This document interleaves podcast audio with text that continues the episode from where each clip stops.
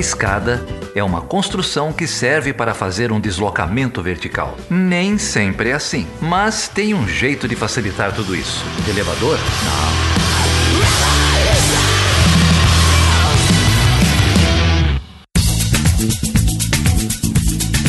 Bom, então nós estamos aqui, né, no, nesse episódio de Tanda Escada, conversando com uma convidada mais que especial para falar de um tema necessário, importante, que tomou aí as páginas aí da imprensa, né? É, falando um pouco sobre o que aconteceu aí com a Turquia e o Sofagate. Quem, quem viu aí os jornais, né? Como foi a repercussão disso tudo.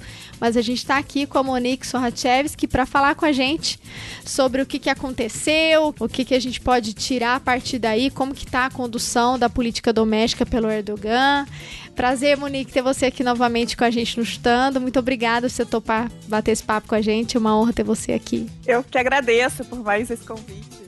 Vamos aí. Carol tá aqui também, e dessa vez como entrevistada, porque eu vou fazer muita pergunta para ela sobre a União Europeia.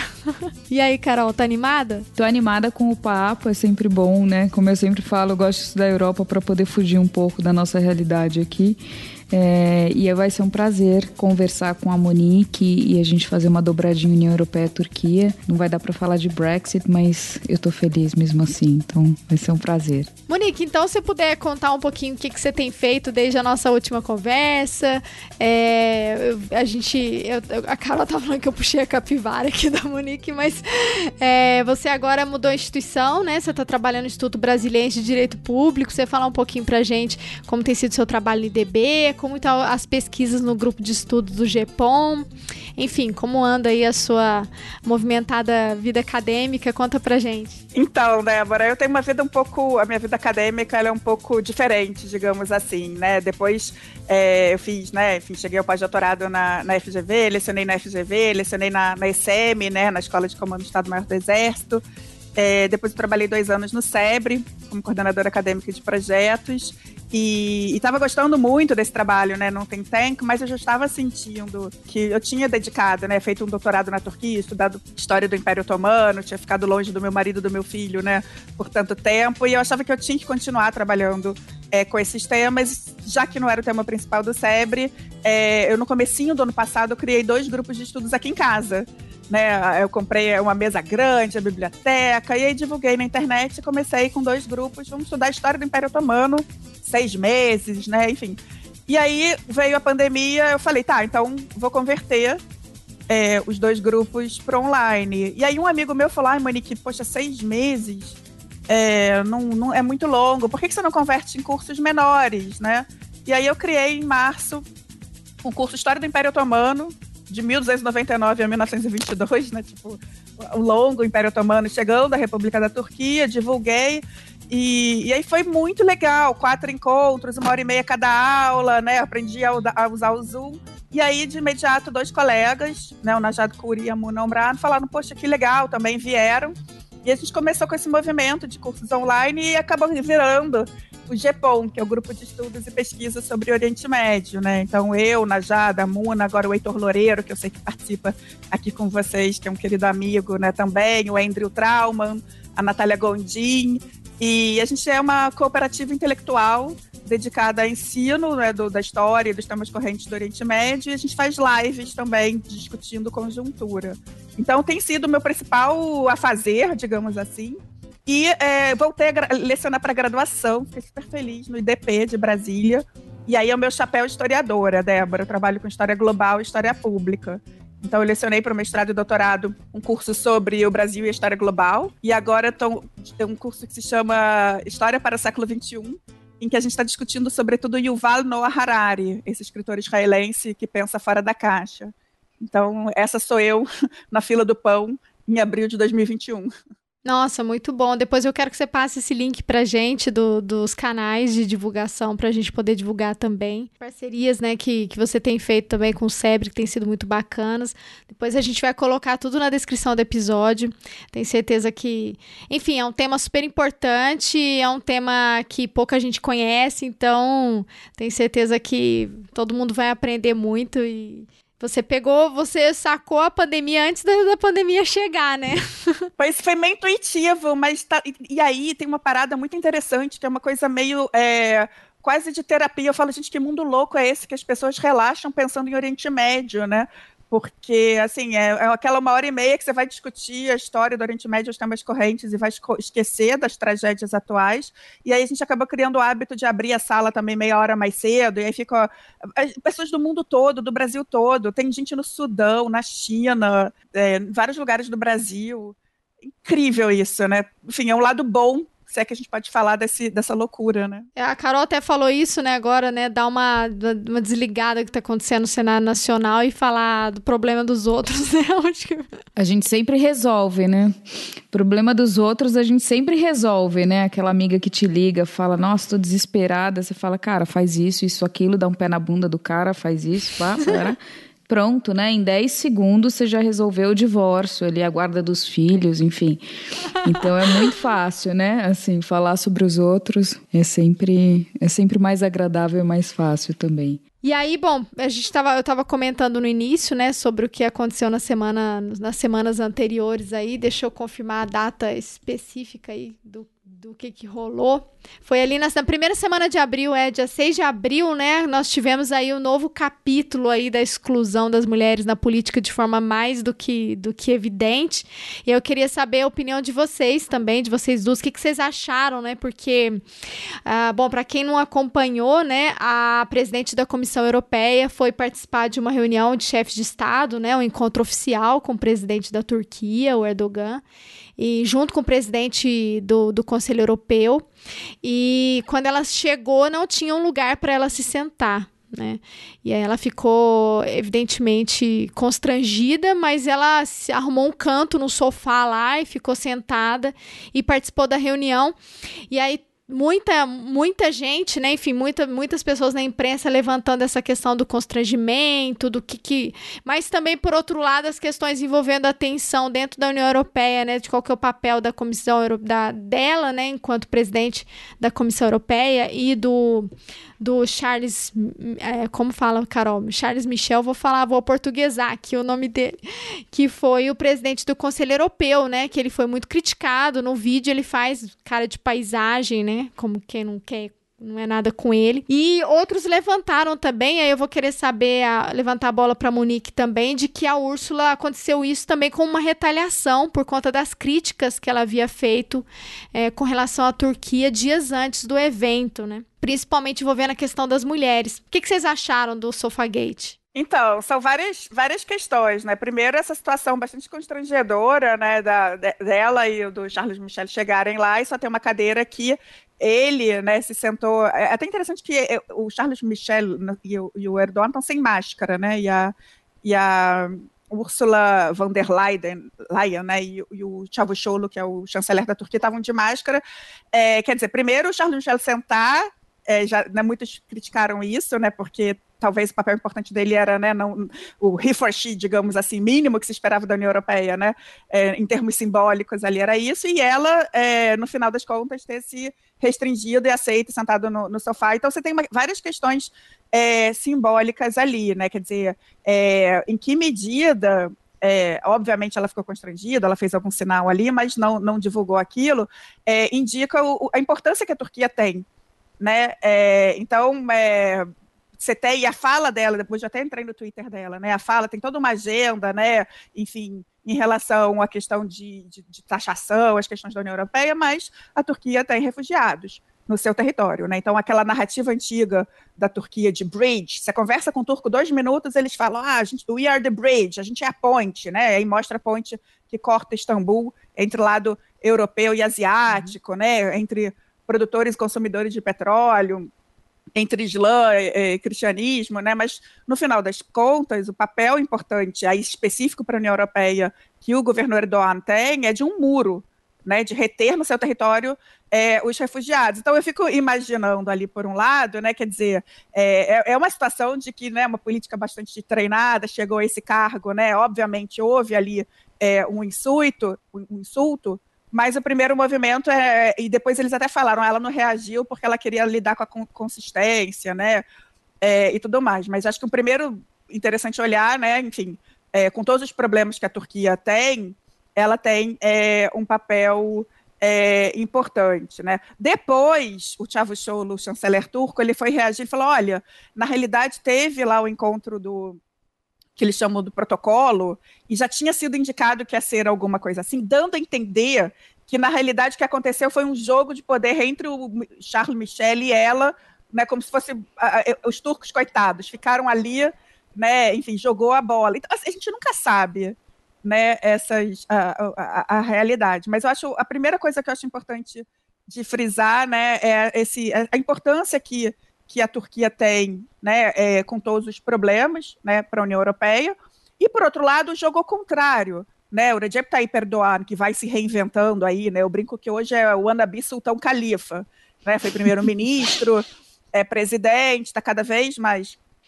é, enfim, resistindo, né, e cada vez mais autoritário, acho que o termo é esse, mas ele se reinventou politicamente com uma aliança muito forte é, com os nacionalistas né, da, da extrema-direita e com ele, ele, se sustenta também com um grupo é, islâmico que cada vez mais vem tendo uma agenda de gênero, né, pedindo, falando, uma narrativa que, inclusive, que essas questões de gênero têm a ver com normalizar na, a agenda LGBT, né? Então, assim, é, aí depois a gente pode falar mais sobre a Convenção de Istambul, né? E esse caso. Então, uhum. tem uma simbologia ali também, né? Para o público interno. Eu acho que é interessante olhar o interno e o externo. Claro. E, e, e, depois eu falo uma coisa da, da Úrsula que eu acho curioso, mas. Ah, agora eu tô. Não, agora eu tô curiosa. Eu lembrei muito de um perfil que saiu da Angela Merkel é, na Piauí. Hum. Eu fui até checar, em 2015 é que se chama A Alemã Tranquila. E aí tem uma situação que parece que a Angela Merkel é sabido que ela não gosta de cachorro, né? Que ela foi mordida de cachorro e tal. E aí ela teve um encontro com, com Putin, entre os tantos, lá em Sochi. E o que que o Putin fez? Estavam, é, lá, discutindo alguma coisa política, enfiou, chamou o uhum. labrador uhum. dele, é, né, enfim, sabendo que, obviamente, Angela Merkel né, estaria é, morrendo de medo. É, ela, obviamente, né, muito é, é não, não, reagiu, é, mas a imprensa alemã ficou louca. E depois, em determinado momento, ela disse: eu, eu vou citar que eu achei muito interessante. Ela falou: Eu entendo porque o, o Putin precisa fazer isso. É para provar que é homem. É homem. Teme a própria fraqueza. A Rússia não tem nada, não tem uma política, não tem uma economia bem sucedida, ela tem isso. Quando eu vi a situação Nossa. ali, é, Exata, quer dizer, essa, ela foi uma reflexão depois. Na hora Sim. ela foi, né? Mas, geralmente é assim, quando você sofre uma situação dessa, você não vai de cara ter uma resposta assim, né?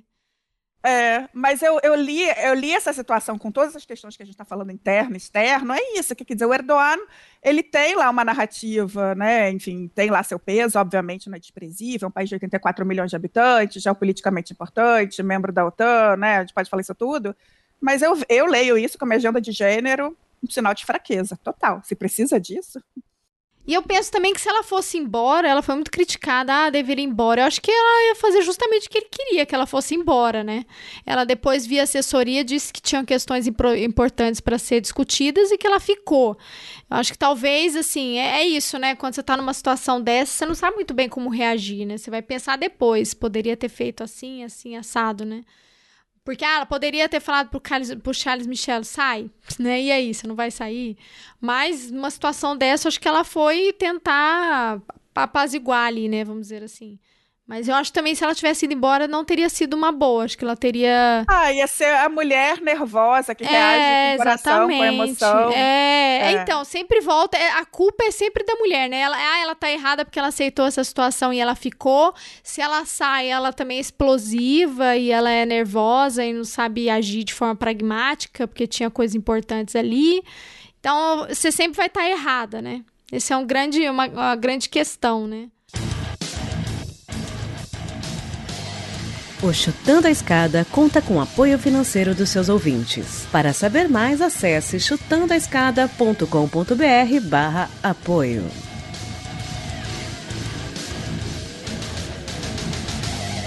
E aí, Carol, o que, que você achou? Bom, primeiro que né, a, a situação se configurou no mínimo como um assédio moral, né? É, e em como toda situação de assédio a gente paralisa e até você identificar né? O, o evento é muito mais rápido do que o tempo que leva para você processar o que está acontecendo, ler a situação e conseguir pensar dentro das opções que você tem como é a melhor forma de reagir, né? É isso. Se ela ficou, ela foi submissa. Se ela saísse, ela ia ser histérica. Nunca ia ser visto como ela se impôs, né? Nós mulheres, talvez a gente fizesse essa leitura e falasse, olha, ela se recusou a ser colocada nesse lugar, né? Tem essa questão e para além, né, dessa questão bem simbólica e muito visual, né, é, dessa dessa repreensão e dessa humilhação, né, bem intencional, há também questões é, que dizem respeito muito à União Europeia, né? Então isso também não foi lido só como um ataque do Edoran, mas também como um ataque do Charles Michel é, e das, das instituições, né? É notório que há uma rincha entre o Charles Michel e a Úrsula, então eles não têm uma relação muito boa. E aí vale a gente pontuar que a Úrsula ela é presidente da Comissão Europeia, que é o órgão executivo da União Europeia, e o Charles Michel ele é presidente do Conselho da União Europeia, né, do Conselho Europeu.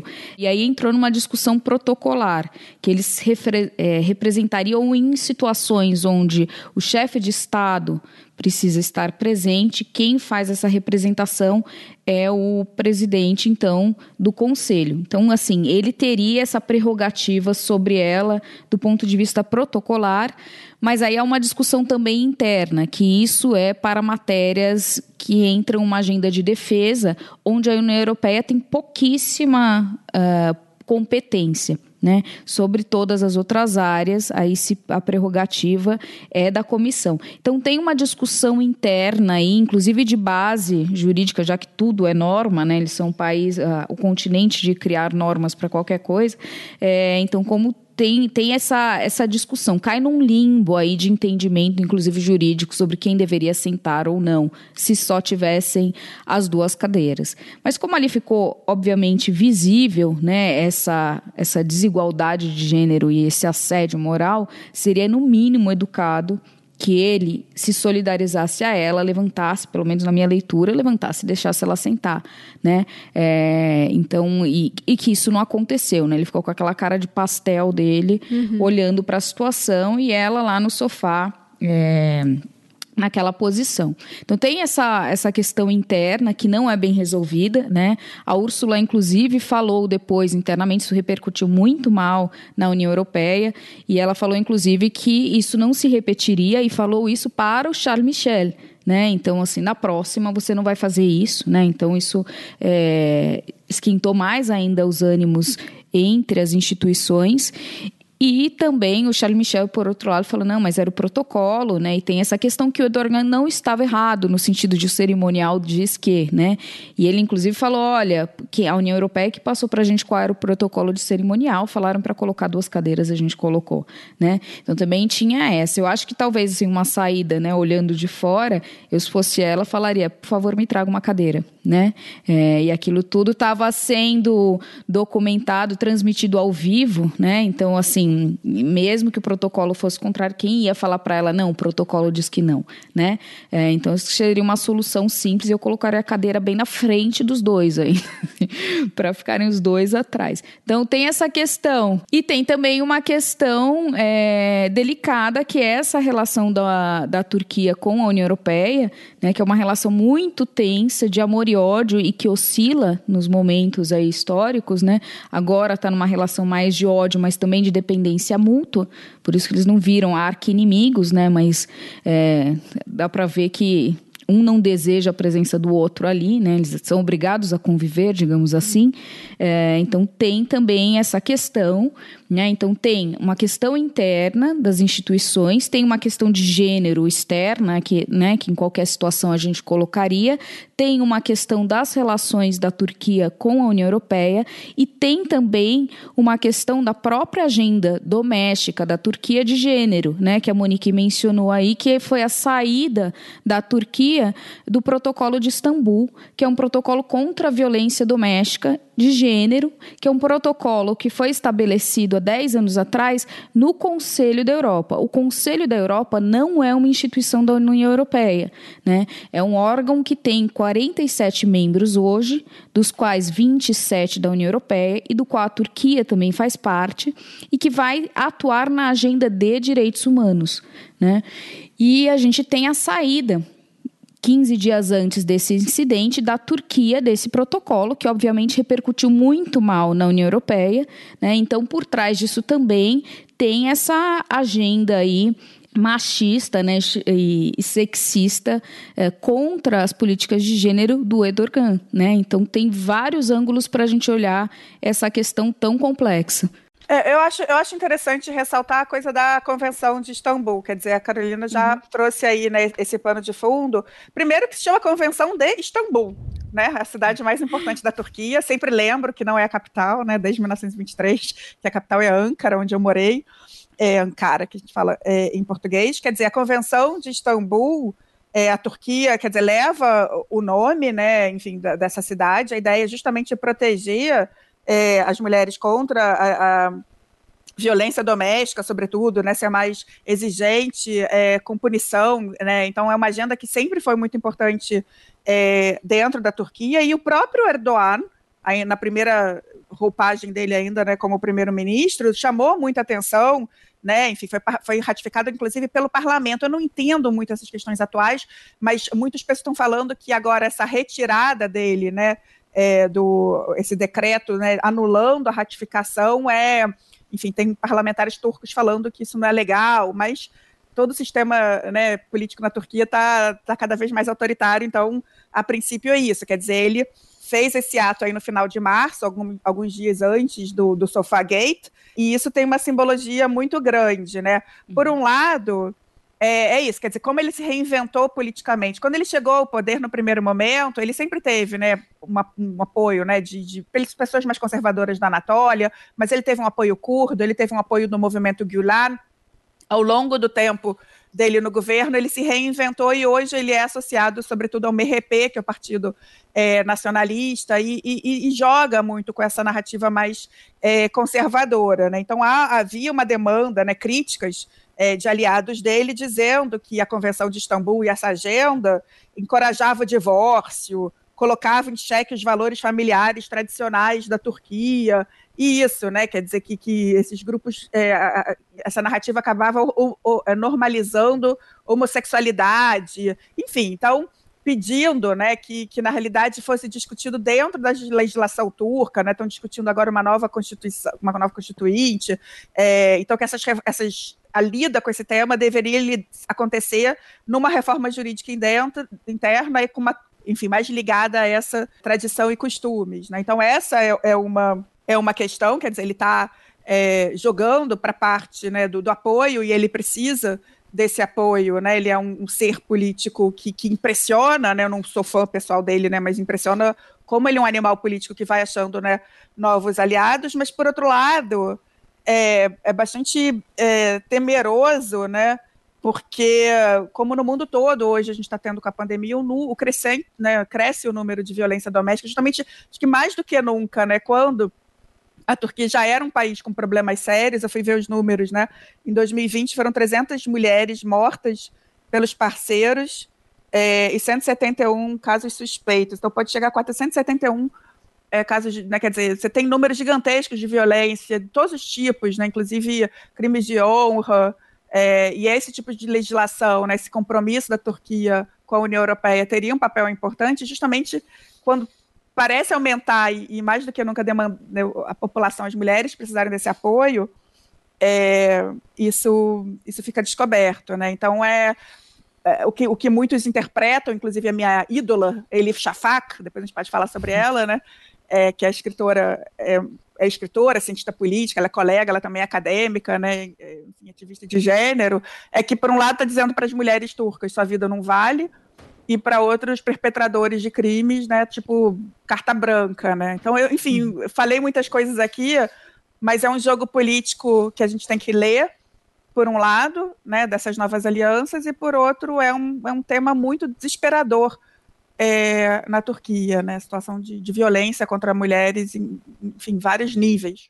Eu queria só aproveitar e perguntar por que você acha que ele abandonou justo agora, assim? Teve um acirramento agora, nos últimos tempos, com a pandemia? Então, o Erdogan está rebolando para sobreviver, né? Enfim, a crise econômica, né? Porque quando ele chegou ao poder, quando eu morei em 2010 na Turquia, na época do doutorado, né, era emerging power, né, era, enfim, tudo que você pode imaginar de ascensão, enfim, isso durou muito tempo, mas nos últimos tempos é, né, a economia já estava tendo problemas, né, por, por, várias razões, e agora com a pandemia a situação está é, bastante preocupante, né, os números são, enfim, é, é porque a, a Turquia depende de turismo, né? Turismo é uma agenda muito importante, uhum. né? Uma, uma indústria muito importante, está em baixa.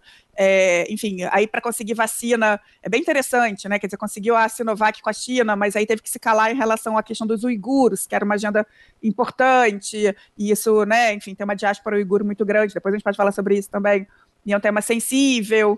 É, enfim, é, a economia em, em desgaste, né? O, uma má gestão da, da epidemia, então, é, precisa mais do que nunca, né, é, de apoio e de desviar a atenção é, dos temas principais. Inclusive, eu já faço um parêntese aqui, hoje a gente está gravando dia 22, dia 24, aí, com o, aniversário do genocídio armênio, é provável que os Estados Unidos é, reconheçam, né, finalmente o genocídio armênio, isso vai ser uma, uma forma dele também desviar a atenção dos muitos problemas que ele tem como que ficou, né? Porque a imprensa deu uma eh, repercutiu, né, a questão de que a saída, né, da Turquia da Convenção de Istambul trouxe uma trouxe uma reação também, né, da população, né? Então, várias mulheres foram às ruas para manifestar.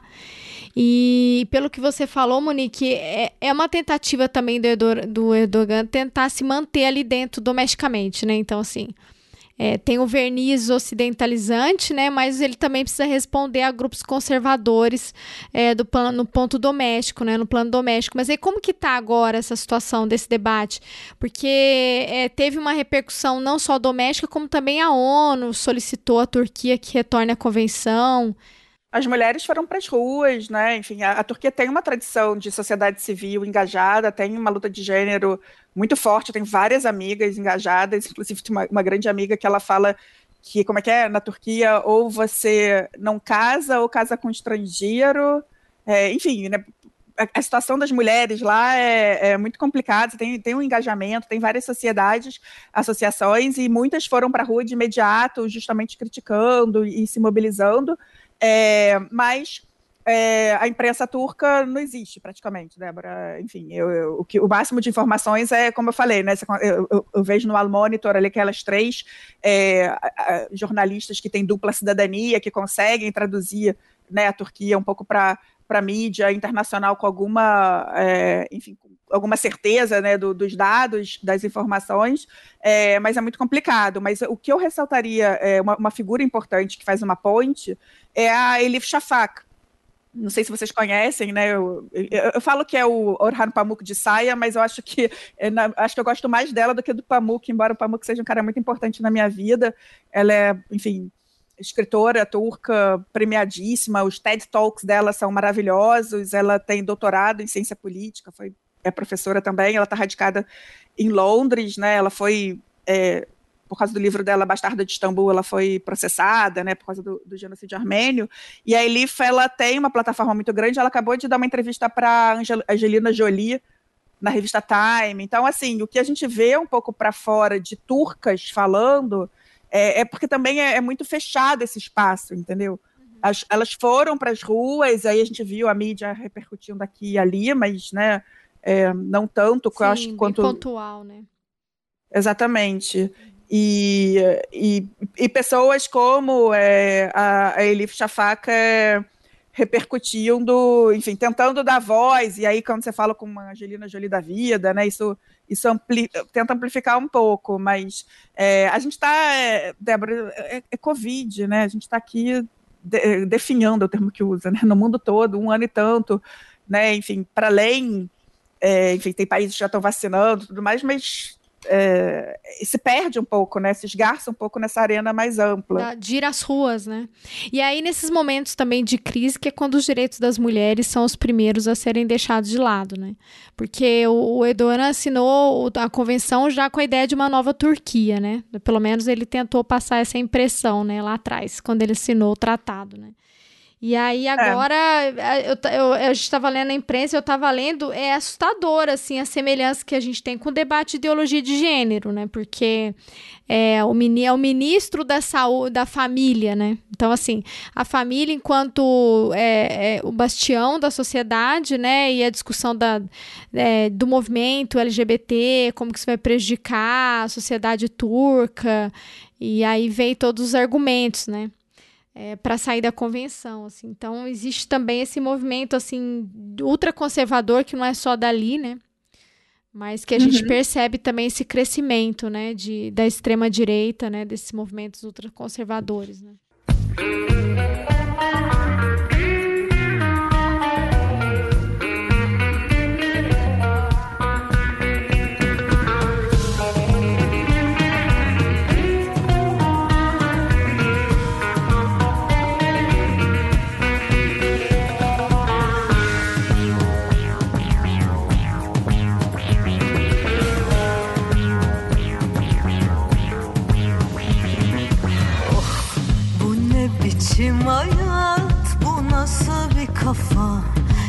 Adamı falakaya Dere gibi akar dertte yüzeriz Uçuyoruz evet çünkü güzeliz Tem essa essa né essa questão doméstica e também de e de política externa em certa, de certa forma e tem é um incômodo que isso cria também com a União Europeia, né? não só nessa agenda de gênero, a gente vê a União Europeia indo na contramão já há muito tempo, inclusive assim, embora não seja uma feminista notória, aliás, é uma figura inclusive política bem conservadora, né, a Úrsula, mas ela adotou aí várias medidas, né? Então a União Europeia no, no já em 2000, adot, 2020 adotou aí a, a, última o último instrumento político é uma estratégia de igualdade de gênero para promover até 2025 igualdade de gênero, criar mecanismos de transparência salarial, né? Combater a violência de gênero. Então assim, a União Europeia tem uma agenda e com a Úrsula isso ficou ainda mais forte de avançar na igualdade de gênero e criar vários mecanismos aí para isso, né? Então a Turquia vem sinalizando aí uma ruptura com uma questão bem, bem básica da agenda de gênero, que é a questão da violência, né? É difícil você achar pessoas que, que achem que isso é, é normal e aceitável, né? Por mais conservador que seja. Nesse caso, a gente vê aí um, um presidente nessa linha, né? É, vê que mesmo assim ainda é um tema muito controverso. Mas isso sinaliza também um afastamento ainda maior da Turquia da União Europeia, né? E que é uma relação, e é isso que eu gostaria de talvez discutir com você aqui, essa relação histórica da Turquia com a União Europeia. É, que agora se encontra nesse momento de ruptura e tem a crise dos refugiados também, né, que vem para colocar mais um, uma pedra no sapato aí é, desses dois países, desses dois atores, mas a gente viu essa a, a, Turquia é uma longa candidata a ser membro da União Europeia, né? Então já em 87 a Turquia vai apresentar o pedido de candidatura à União Europeia. Em 95 é estabelecido então uma união aduaneira da União Europeia com a Turquia, então além dessas relações geopolíticas aí, vai haver uma relação comercial também estreita, né, com uma, uma, um acordo de livre comércio já em 95. Em 99, a Turquia aceita como é, candidata né, a entrar na União Europeia.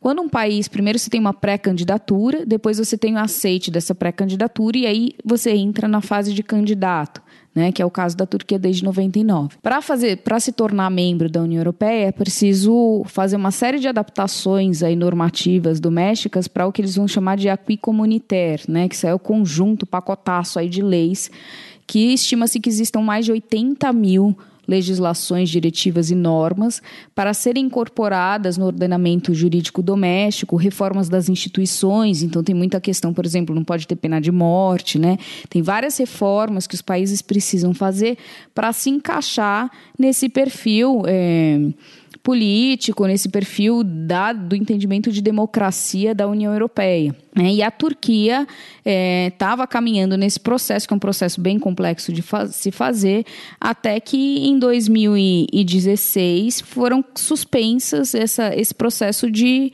de adesão. Né?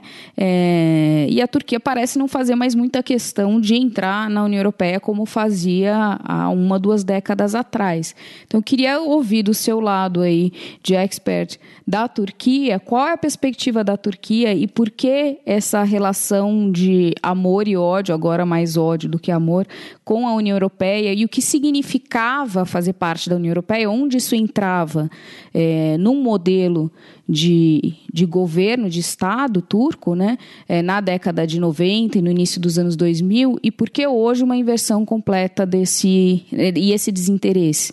Então, vou tentar ser resumida, mas eu já ressalto que eu tenho a sorte de ser grande amiga das maiores autoridades é, sobre Turquia e União Europeia. A professora Aileen Guney, hoje está na Yashar University, estava na Bilkent, é uma, uma das maiores autoridades na Turquia nesse tópico. A Helena Lazaro, está trabalhando para a União Europeia, a Paula Sambrin, que acho que vocês conversaram também da PUC. Então, assim, tem vários pesquisadores uhum. é, trabalhando com esse tema. Eu sou uma estudiosa do Império Otomano e, como eu morei na Turquia, acompanho é, as questões atuais. Então, só uma, um, um toque de humildade. É, o que eu acho importante de, de frisar é que sim, quer dizer, você tem com é, a Turquia, né, quer dizer, ela tem o passado otomano é muito importante da gente ter em mente, né? O Império Otomano ocupou, né, dominou parte dos Balcãs, né, em determinado momento mesmo parte da Europa Central. Então você tem um passado e parte ainda da República da Turquia hoje é em território europeu.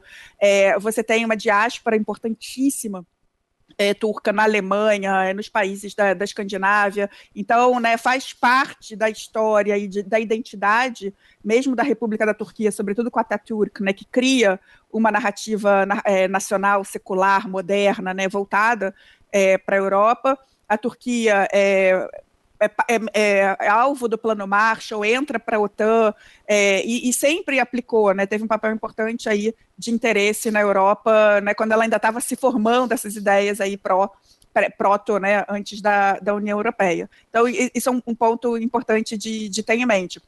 Quando a gente tem o fim é, da Guerra Fria, é, sobretudo, aí a coisa vai se institucionalizando, e a Carolina já fez esse, esse histórico. E o que é interessante de levar em consideração é que durante boa parte né, desse tempo, quem governou a Turquia foi o DRP, o partido derivado do, do Atatürk.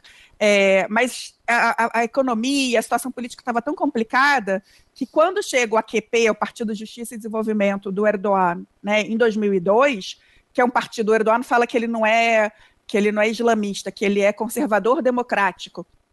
Né? Enfim, tem lá um, um, nome bonitinho, mas ele, uma das agendas da, do AQP era justamente a União Europeia, né? Era justamente, olha só, eu quero, é, é sim possível ser né, conservador democrático, né, valores islâmicos e tudo mais, e aplicar para a União Europeia e, e, inclusive, fazer uma política externa mais global, digamos assim. Ele teve durante muito próximo dele, nos, alguns anos iniciais, o Ahmed Davutoglu, que era chamado de Kissinger turco, né?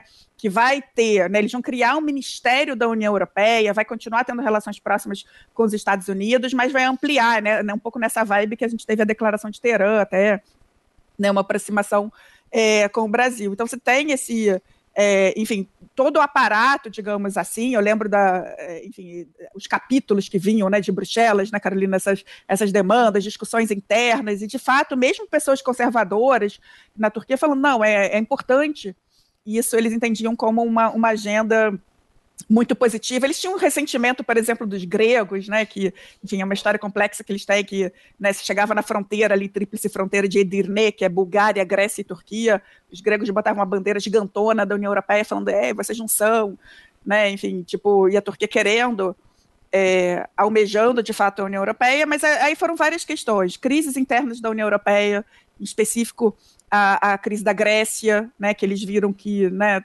enfim, talvez não seja tão charmoso assim, é, tensões históricas né, com o Chipre, né? Turquia tem a questão do norte do Chipre, o Chipre é da União Europeia e já embarreirava, situação tensa com a Grécia e agora mais do que nunca por causa do Mediterrâneo Oriental, com a França, né, várias razões, entre elas a diáspora armênia, né, que tem um papel importante. Então você tinha essas, essas questões já, né, enfim, gerando é, alguns debates. Eu acho importante frisar, é, enfim, 2016, as revoltas de Gezi Park, é, né, quando tem essas revoltas na hum. Turquia e a União Europeia reclama muito né, da reação do governo Erdogan, 2013, perdão. É, 2016, você falou que é de fato quando para, né, Carolina? É, em 2013, quando tem as revoltas de Gezi Park, né, que a população vai para as ruas, não, não, é, a gente falava que era, bateu aqui com, com as jornadas de junho, né, não é pelos 20 centavos, não é por Gezi Park, era por tudo. É, o Erdogan, em determinado momento, quando ele foi criticado sobretudo pela União Europeia, ele falou: se continuarem assim, eu vou para a Organização da Cooperação de Xangai.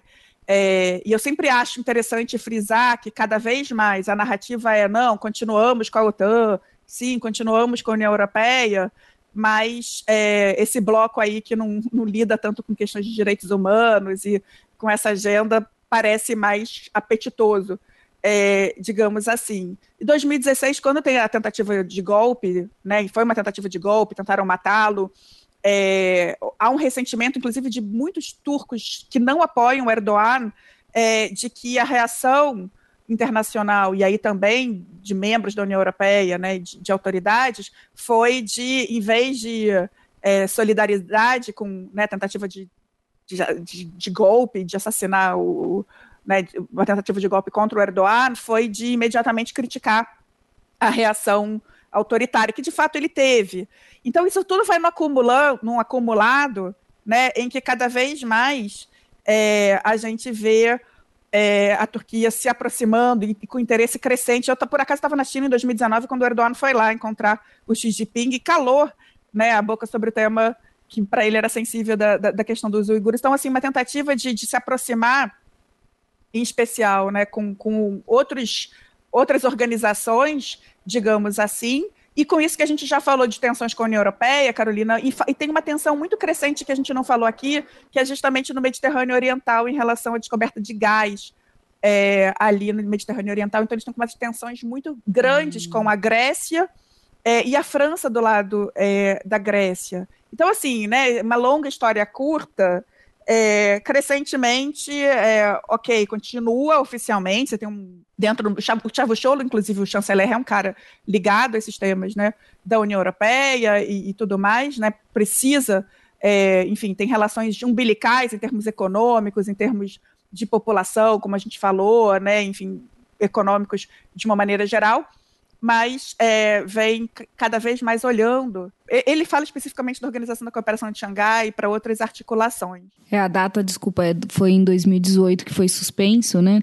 É, já tinha um, uma revisão disso aí em 2016 e em 2016, o, 2018 o Conselho resolveu suspender, né? E para esse, esse capítulo recente aí de 2021 dessas relações tensas, tem mais um evento que é o acordo de 2016 que foi firmado né, no final de 2015, é, entrou em vigor em 2016, com relação aos refugiados, né, que é um acordo absolutamente imoral, inclusive, né, se a gente for pensar nessa perspectiva, mas quando a União Europeia está enfrentando aquela crise dos refugiados enormes, né, onde hoje a gente já tem mais de 4 milhões aí de pessoas refugiadas da Síria e a, a Turquia é, com mais de 2 milhões e meio desses refugiados né, nos seus os campos e as pessoas tentando atravessar para chegar na União Europeia. A gente tem a, a, Alemanha, principalmente de Merkel, acolhendo esses refugiados imigrantes, e aí uma tensão grande também com o Orbán, né, que vem e manda erguer, inclusive, cercas e, e não deixar os refugiados entrarem no seu território, rompendo aí várias convenções da União Europeia. Uma agenda que ele ainda faz hoje, né, e que ainda tem sido um ponto também de, de, de tensão e de. E de é, de não consenso aí dentro da agenda da política europeia, mas nessa época, o que, que a União Europeia faz, né? Por que, é imoral? Para não ficar recebendo todos esses refugiados que ela não sabia o que fazer com eles ali dentro, ela faz um esquema com a Turquia, onde ela ia pagar a Turquia para reter os refugiados nos campos de refugiados, nos acampamentos na Turquia. Né? E ela se compromete aí a pagar um valor de 6 bilhões de euros para poder reter esses refugiados. Talvez se ela em, em, colocasse esse dinheiro é, para apoiar a sociedade civil na, na Síria, seria um pouco mais útil, né? Mas ela dá esse, esse dinheiro para o governo da Turquia, e, e, em duas em duas, dois pagamentos, né? É, a primeira é para projetos, então, com esses refugiados que vence agora na metade em julho de 2021 né? É, e aí depois seria a segunda, a segunda fatia desse pagamento para ter projetos até 2025.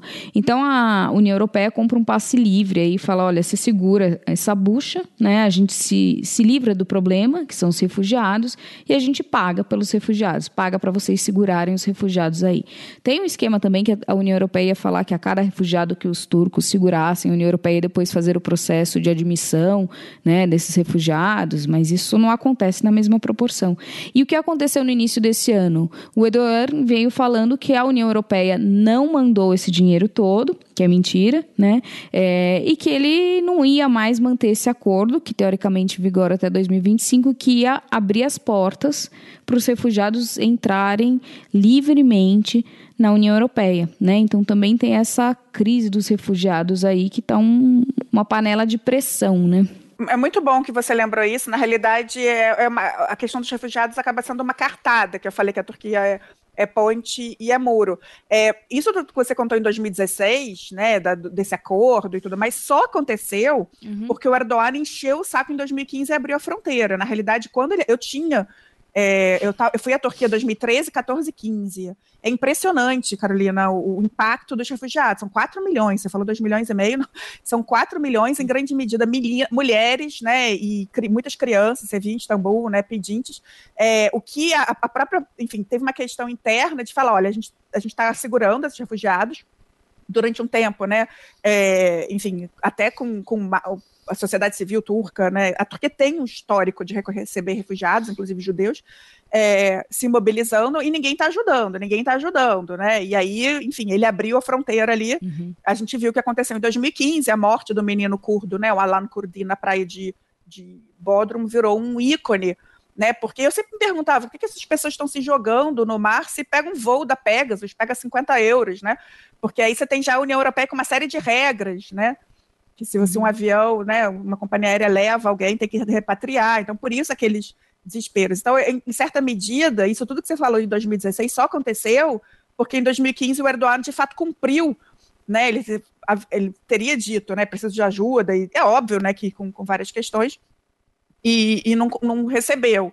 E agora, é, em que medida ele está usando isso de novo, né? E aí ele percebeu que isso né, é, é, um poder que ele tem em relação à União Europeia. Então, é, eu falo que tinha uma frase do Ataturk, né, que ele falava paz em casa, paz no mundo, né? Cara, muito bonito isso nos anos do Ataturk, ele faleceu em 38, né? Não tem jeito, a Turquia, ela tá ali, ela é realmente é, uma ponte ou um muro, né? Ela, agora a questão do, dos estreitos, né? Que passa pelo meio da cidade de Istambul, Istambul, uma cidade que passa, né? Ásia e Europa. Ela tem um impacto muito grande é, nessa questão toda. Mas muito bom que você trouxe a, a agenda dos refugiados, que é certamente um outro tópico, né? É, e muito importante. Eu ia aproveitar também para perguntar para vocês sobre a questão da intervenção militar da Turquia na Síria também, né? quando em outubro de 2019 a Turquia lançou aquela operação no norte da Síria e, e a União Europeia se colocou contra, né, contrária, é, implementou sanções. Com, como que está a relação com relação a isso também? posso dizer para a Turquia, o norte da Síria é uma questão de política interna para eles, né? Porque é, eles entendem que são grupos aliados ao PQQ, que é o partido, é um grupo que eles entendem como terrorista. Isso para eles é um ponto que, inclusive, colocou em questão a relação com os Estados Unidos, né? Porque os curdos é, no norte da Síria foram essenciais para vencer o Estado Islâmico.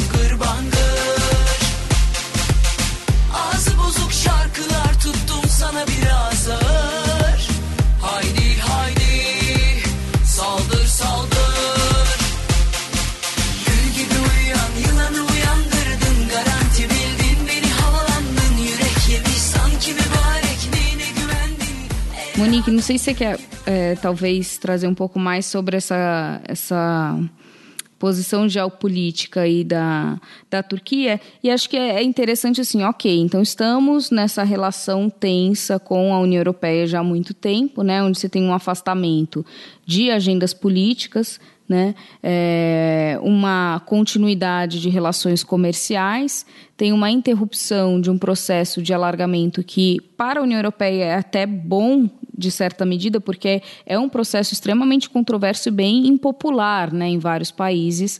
É, inclusive, na, na campanha do Brexit, se utilizou essa essa acessão da, né, essa adesão da Turquia como um dos motivos para se justificar e se defender um Brexit, né? Falava os turcos estão chegando, tinha esse essa publicidade que circulava na mídia, né? Eles são 75 milhões. Você quer os turcos aqui no Reino Unido? 84 né? milhões.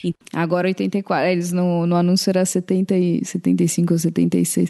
Mas tem essa essa questão, né? Que se a Turquia entrar eventualmente na União Europeia, ela vai ser o país mais populoso e com um crescimento demográfico mais acelerado do que os demais, né? Então ela vai tomar o lugar aí, inclusive nas instituições, ela vai ter o maior número de votos, né? Então não é só um país entrando, é um país que vai sacudir completamente essa balança de poder dentro da União Europeia. Tem uma questão também de ter uma maioria muçulmana, né? E a União Europeia vai ter países que são fundamentalmente cristãos, né? Ortodoxos em as suas várias, mas são cristãos, então tem uma questão é, cultural aí em choque, né? É, então, assim, para a União Europeia é muito controversa essa entrada também, né? E é difícil você vender, né? Para a população essa entrada. Então, até que é interessante, digamos, para os políticos que isso esteja congelado que eles tenham desculpas para é, ou bons argumentos para suspender essa entrada. Mas aí sobra o que para a Turquia, né? É, como que ela está colocada em termos de alianças nessa política global? Então, eu acho isso muito interessante, né? A Turquia agora em 1923, 2023 vai comemorar 100 anos, né, da República. É, e é, essas datas redondas, né, enfim, são períodos de, de, você repensar. Então, quando você teve a Ataturk, né, criando a República da Turquia de 23 a 38, é importante isso que você falou, 99% da população é muçulmana. O Império Otomano, eu adoro falar, é multiétnico, multireligioso, multilinguístico, né? Mas os gregos teve troca de população, os armênios têm um negócio que é proibido chamar de, de genocídio, os judeus eram minoria. Então, enfim, quando termina o Império e nasce a República da Turquia, ela vai ter 99% da população muçulmana, mas uma narrativa moderna, secular, é, é, enfim, ocidentalizante com, com Ataturk, né? Depois que Ataturk morre, você tem ali os militares como guardiões, um pouco dessa imagem, então essa narrativa muito forte dos kemalistas, mas um, uma parte da população bastante ressentida, né, justamente porque impuseram uma secularização, impuseram uma, uma cultura que não era deles, né? O meu amado Orhan Pamuk mostra isso muito bem é, na literatura dele. Quando o Erdogan chega ao poder, né, em 2002, hoje ele já passou o Ataturk, né, ele já está, é, enfim, já passou os 15 anos de poder. Tá, é, é eu estou falando isso porque eu acho que é, ele está moldando, né, junto com esses jogos políticos, o que seria né, é, essa nova Turquia que, que vai, enfim, celebrar seu, seus 100 anos. E um pouco, por um lado, né, esse jogo político dele continua, né, enfim. Vamos ver o que vai acontecer sábado aí com Biden. Pode ser que cada vez mais se afaste da OTAN e dos Estados Unidos, né? Uhum. Por, por conta do genocídio armênio, essa situação é, com a União Europeia. É, e, e, essa, como eu falei, essa, essa narrativa do, dos nacionalistas e desse grupo que apoia ele cada vez mais eurasianista. Então a gente está vendo na República da Turquia, em certa medida, uma.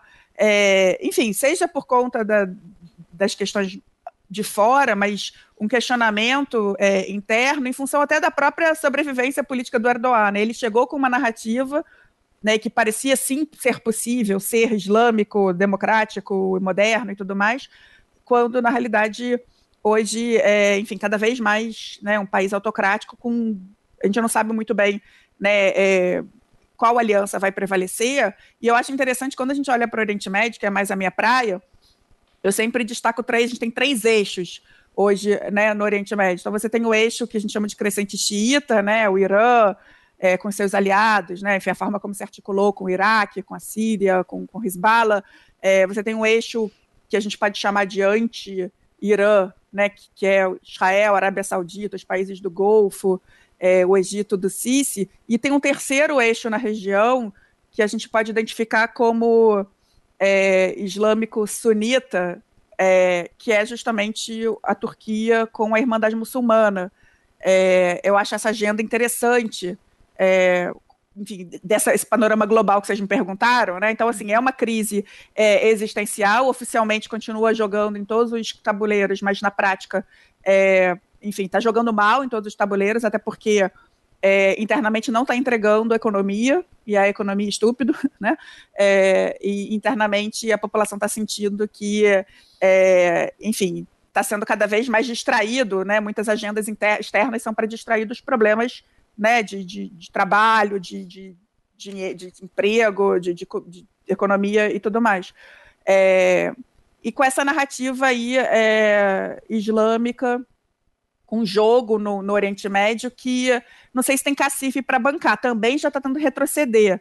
Né, tinha brigado lá com a Arábia Saudita, ficado do lado do Catar, e agora a Arábia Saudita voltou, né, reatou com o Catar, está tendo que repensar, né, porque o Golfo é, enfim, turismo para a Turquia, né, enfim, recursos. Então, é o que eu terminaria aqui, né, enfim, eles estão numa fase cinzenta, né, que praticamente, eu até participei de um debate com a Paula Sandrin, né, eu acho que enquanto o Erdogan viver, infelizmente, é, é ele, né? Porque é um animal político que, que, até tem hoje, inclusive, uma mulher que tem feito né, um barulho na Turquia muito interessante, que é a, a Meral Akşener, né? Uma, uma política do, enfim, nacionalista, né, de direita aqui, que vem falando alto contra ele, mas ela não tem a menor chance numa próxima eleição porque os curdos não votam nela e ele continua tendo um jogo ali ainda um, um apelo, né?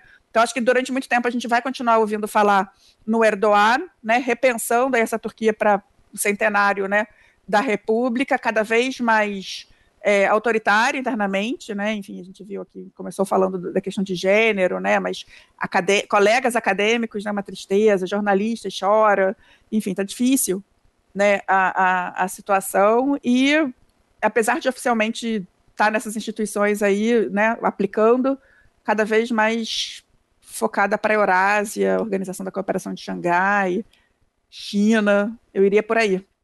Suryano, Chandrano, Yarvano, Sattum Sollu, Sera Pandya, Sorun Bivano, Sollu, Sollu, Sattum Sollu, Suryano, Chandrano, Yarvano, Sattum Sollu, Sera Pandya, Sorun Bivano, Sollu, Sollu, Sattum Sollu, Charidi, Charidi, Yaridi, Yono, Changira, Suzi, Charidi, Yono, Choridi, Choridi, Yaridi, Yono, Kettaya, Chattana, Sondin, Sono,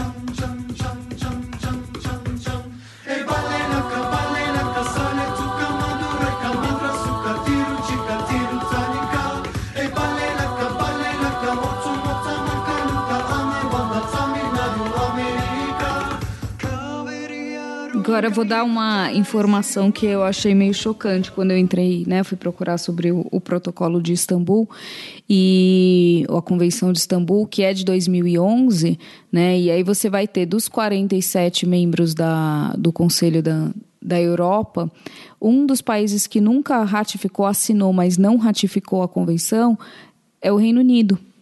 Olha só. É, então, assim, a Turquia pelo menos ratificou né, ratificou e não. E, né, a primeira, lógico, foi lá, mas saiu agora, né? Dez anos depois eles se retiraram, mas o Reino Unido nunca ratificou. Então ele foi é, assinou, e aí, assim, a resposta né, do Reino Unido ele foi pressionado. Vocês trouxeram a Angelina Jolie aí, mas ela participou, inclusive, de um evento na London School é, sobre gênero e violência contra as mulheres, e, e foi, nessa época, foi questionado, inclusive, por que, que o Reino Unido nunca tinha ratificado, né? E a justificativa do Reino Unido é que ele é, coloca como prioridade o combate à violência doméstica, que ele tem uma série de ações, mas é, a, a convenção ela requer a produção de informações, né? Então você precisa fazer um monitoramento dessa violência, produzir dados e ter uma política compreensiva para o combate à violência. Né? Então, uma política nacional de combate à violência, criar inclusive órgãos para coordenar isso aí é, e ter dados, né, com uma metodologia uh, clara para poder receber recursos, porque essa convenção não é só erradicar a violência doméstica, mas ela prevê um fundo extenso para os países aí, né, aqui por exemplo é, para poder combater a violência, né? É, e o Reino Unido diz que não tem essa política, que ele, que ele adota uma série de políticas domésticas, mas que elas são hum, compartimentalizadas em agendas específicas, que não tem essa uma política nacional para isso compreensiva como a, a convenção é, demanda. E aí, portanto, eles nunca entraram na convenção. Né? Então, assim, embora a gente faça esse discurso e pareça que seja uma agenda só de países ultraconservadores, né, de países do Oriente ou de outras regiões, imagina, né, o Reino Unido é o berço aí do, de, inclusive do movimento feminista, né, desse movimento feminista que a gente tanto ecoa e repete, né, é, e aí você vê um, um contrassenso muito grande nessa adoção, né, então é só para defender a Turquia no final. e mostrar que é menos mal, né? Ficaram 10 anos, pelo menos lá, de repente voltem. Mas tem a ver com esse movimento também global, né? Dessa perseguição à agenda de gênero, né? Que acho que a gente pode Não, também... com certeza, existe. É. E assim, vocês mesmos apontaram aqui, né? Como o número de refugiados tem crescido, inclusive entre mulheres, né? Mulheres e crianças, como vão ficar? É, só para você ter uma ideia, na União Europeia, das pessoas refugiadas, é, 30% são crianças órfãs. É, nos Estados Unidos também, né? O número de crianças desacompanhadas, né? E mulheres, mãe, mulheres que vão, porque antes a maioria eram os homens, né? Que, que cruzavam as fronteiras. Agora já não tem mais isso, né? É, mais da metade as mulheres já ultrapassaram os homens, né? É, e aí vem com isso toda a discussão da, de gênero, né? Da necessidade de lidar com as especificidades, né? Do debate sobre gênero. Mas é muito assustador, assim, porque a gente pensa, ah, é um papel, mas assim, se nem um compromisso internacional o país assume, é, imagina como que deve ser lá dentro, né? Porque tá certo, tudo bem, vai, você colocou o contexto da, do Reino Unido não assinar, mas a gente, mas existe uma, um, um acesso à informação, uma transparência do que acontece ali muito maior, né? Inclusive teve recentemente aquele debate do assassinato daquela moça, né? Lá que gerou muito, muita, muitas críticas, né? Um debate gera, geral, assim, porque o agressor era um policial, né? Teve uma repercussão grande também porque as mulheres foram protestar, né, quando rompe, é, violando todas as, as regras de restrição e de isolamento social, né? Então teve uma repressão policial a esses protestos em função de violarem as, as regras de Covid, né?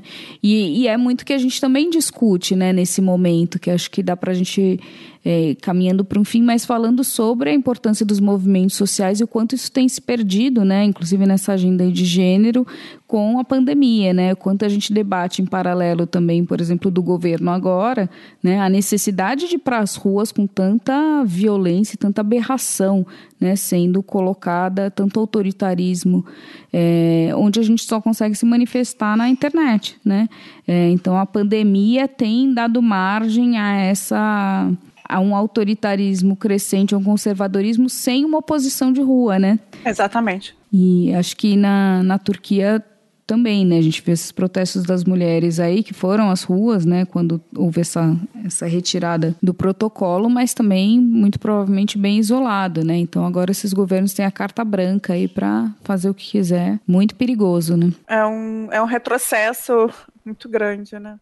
Agora, eu acho importante isso que você falou, da, quer dizer, vocês trouxeram a Inglaterra e tudo mais, né? Eu, eu, o Nicholas Christoph, né, que é o articulista do New York Times que eu mais gosto, é, ele fala que o grande tema do século XXI é, é, gênero, né? Não adianta.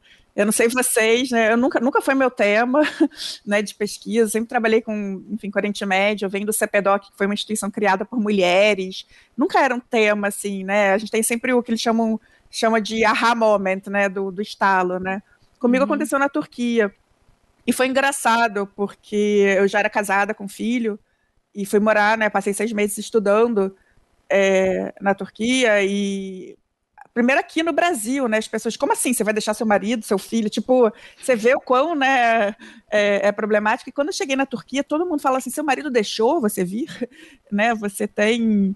É, fala, deixou, ele tá com, com seu filho, ele tem, tem um irmão para apresentar, né? Tipo, porque é uma coisa que era inconcebível, né? É, na, na Turquia. Mas, enfim, eu comecei a prestar atenção né, nessas questões é, de gênero e hoje, eu não sei vocês, mas eu acho que é, não consigo, né? Eu acho que a grande lente é uma das principais lentes que a gente tem que lidar e, e é uma mobilização constante. Né? E é isso que, que a Carolina falou, quer dizer, agora com, é, com a pandemia, muitos, é, enfim, sororidade, movimentos e tudo mais, muita coisa conseguiu ir para o mundo né, virtual e tem iniciativas muito grandes, mas é, eu acho que está piorando a situação no mundo todo, né? E eu queria dar uma dica, se puder, porque é, a gente está falando aqui sobre essas questões em geral, mas é, o que eu aprendi nesse tempo de, de pandemia e a forma que eu tenho achado a minha meus dois chapéus de pesquisador e de militante, né, é de usar o audiovisual. Né, uhum. eu acho que eu é, é, indico livro o tempo todo, eu fico super feliz, os alunos como mostrando e marcando no Instagram que estão comprando livros.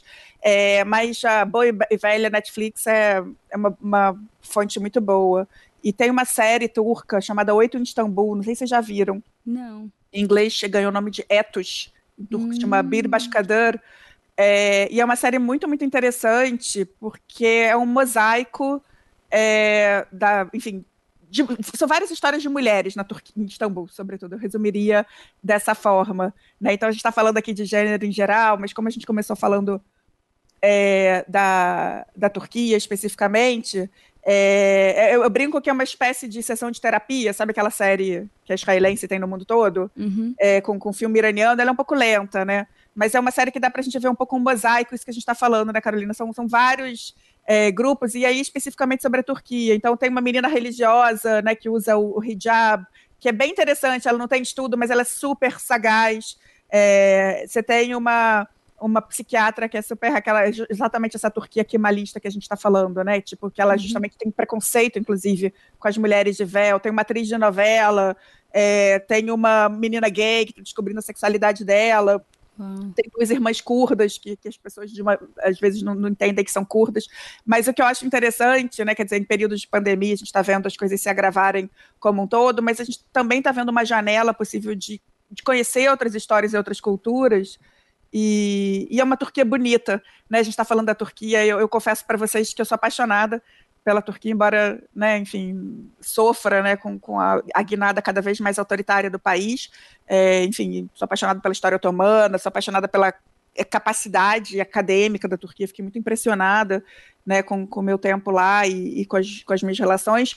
E, e, é um dos países que mais exporta séries e novelas hoje, né? Então fica só a dica aí para trazer uma pegada mais otimista nesse momento complicado, no sentido da gente ver, primeiro, a excelência né, do, uhum. da, das novelas, das séries turcas, né? E segundo, pensar essa complexidade do, dos vários, das várias mulheres, né? É, especificamente da Turquia, e a gente vê um pouquinho também de Istambul, que é, na minha opinião, a cidade mais linda do mundo. E a Turquia tem isso, né? Assim, ela, como você falou, é uma ponte, um muro, mas ela também vai ser, inclusive geograficamente, essa divisão, né? Ali você tem o Bósforos, então de um lado você vai ter a Europa e de um outro lado você tem a Ásia, né? É, e é uma divisão bem notória, né? Quando você caminha pelos dois lados, você vê que um lado é bem mais ocidente, um outro mais oriente, oriente. Eu discordo. Né? Ah, é? Você acha que não? O lado asiático Nossa, é mais europeu que... e o lado europeu é mais asiático. Isso que é fascinante, porque o lado é. europeu é todo verde, o pessoal vegano, é tudo. É, o lado asiático é o lado europeu é uma zona. Eu brinco que os paulistas voltam de de Istambul falando que o trânsito de São Paulo é bacana, porque é uma coisa horrorosa, assim, o trânsito, poluição. É. Então, na minha opinião, eu sempre brinco, a melhor aula anti-Huntington, eu tenho horror ao shopping ah. de civilizações, vá fazer um passeio de barco em Istambul, para no meio do Bósforo, porque tem uma hora que você não sabe o que é Europa, o que é Ásia. É. Isso é fantástico, né? Porque justamente se é. mistura. É. E justamente é isso que eu tô falando. O que é Ásia é mais Europa, o que é Europa é mais Ásia. Não, acho que é, a, a, o termo que você usou anteriormente define muito bem, né? Um mosaico. Né? É um mosaico histórico, cultural, étnico e, e com toda a sua complexidade e riqueza, né? É, e todas as tensões que isso levanta também. Então, Você acabou de ouvir mais um episódio do Chutando a Escada. Para apoiar, acesse chutandoaescada.com.br barra apoio.